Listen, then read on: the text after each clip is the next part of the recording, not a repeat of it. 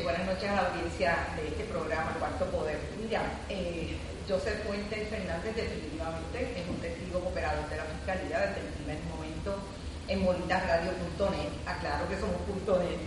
Eh, establecimos que en efecto desde el primer día, el 5 de mayo que empezó esto a moverse desde la Fiscalía Federal y la acusación, etcétera, Fuentes estaba cooperando con las autoridades. Ahora bien, eh, el hecho de que haya estado, en efecto, como dicen en el argot de la federal, eh, alambrado, posiciona eh, a Fuentes con un compromiso mucho más grande con la fiscalía.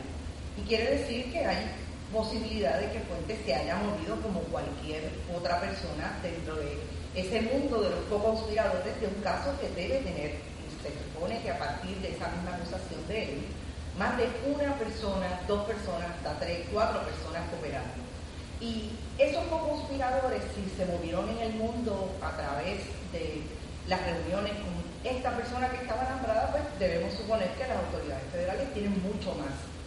Yo comparo este ¿Están caso. buscando algo más por ahí? ¿A quién estarían buscando? ¿Qué están tratando? Bueno, el- esa acusación y esa querella de Fuente Fernández habla de una persona muy allegada al gobernador, que era igualmente un recaudador significativo, una persona que estaba dentro de la campaña también, que estaba asesorando en materia de recaudación y en materia de cómo se movía el financiamiento de la campaña. O sea, hay muchos elementos. Yo creo que aquí una de las cosas más importantes, y te decía que lo que me retrotrae a una investigación que hiciera como periodista cuando estaba en los medios tradicionales, eh, es aquel caso donde vimos eh, a un entonces fiscal federal, Guillermo Girbonal, traer muchas investigaciones que no solamente tenían testigos cooperadores a base de la corroboración con otros testimonios, sino también eh, personas que se lograron alambrar y tenían eh, esa posibilidad de grabar a aquellos conspiradores que durante la investigación se eh, ubicaron, pues porque no sabían que esta otra persona estaba alambrada.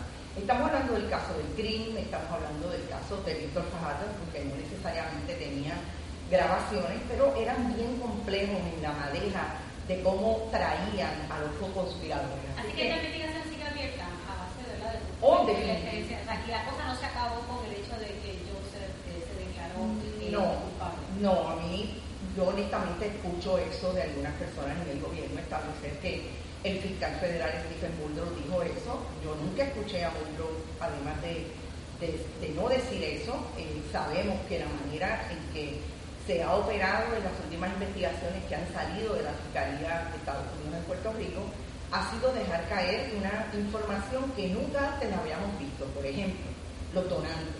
Ustedes han traído información de esos donantes del Super PAC, Salvemos a Puerto Rico, que los ubica recibiendo después, más tarde, incluso el propio Fuentes Fernández, eh, créditos contributivos.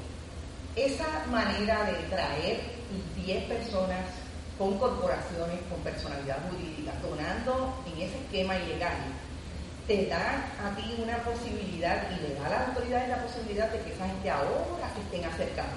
Nunca antes habían visto Un Ricky Castro, por ejemplo, estaría ya Claro. operando. Claro, definitivamente. Yo creo que es una de las personas que más cerca está eh, de ya haber tocado la puerta, porque si tú me preguntas, yo creo que los abogados, y aquí estará la fiscal María Domínguez que lo, va lo puede establecer, los abogados cuando ven la posibilidad de que su cliente pueda tener un problema a nivel de las autoridades, sobre todo en este tipo de esquema, se acercan al FBI, obviamente primero, y definitivamente si hay un fiscal como hay en este caso, al propio fiscal, bueno, yo estoy aquí.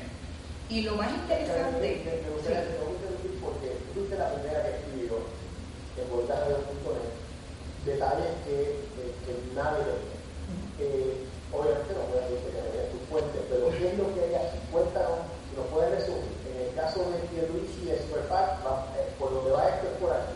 En el caso de Wanda Vázquez, por donde va esto es por acá.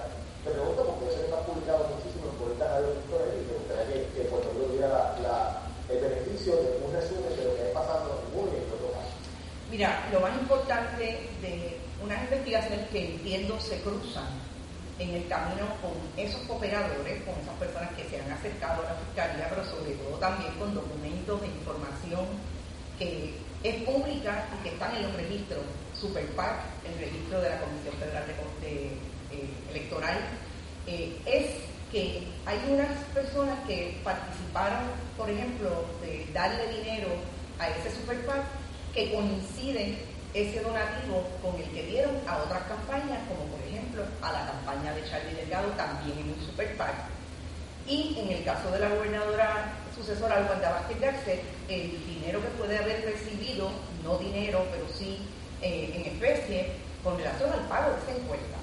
Así que cuando tú empiezas a ver eso, tú ubicas, en el caso de la gobernadora, con una complejidad adicional, que es que la gobernadora estaba en posición de dar algo a cambio por ese pago de esa encuesta. Por ejemplo, como tú decías al principio, esa reunión se dio en un momento al final de, febrero y ese donante habría exigido que una de las personas que quería fuera de los era al comisionado George Joyner, porque el comisionado estaba de alguna manera pidiendo y fiscalizando, auditando la posición de ese banco con relación a unos elementos que tienen que ver incluso con la capacidad y la solvencia versus eh, los pocos clientes que tienen.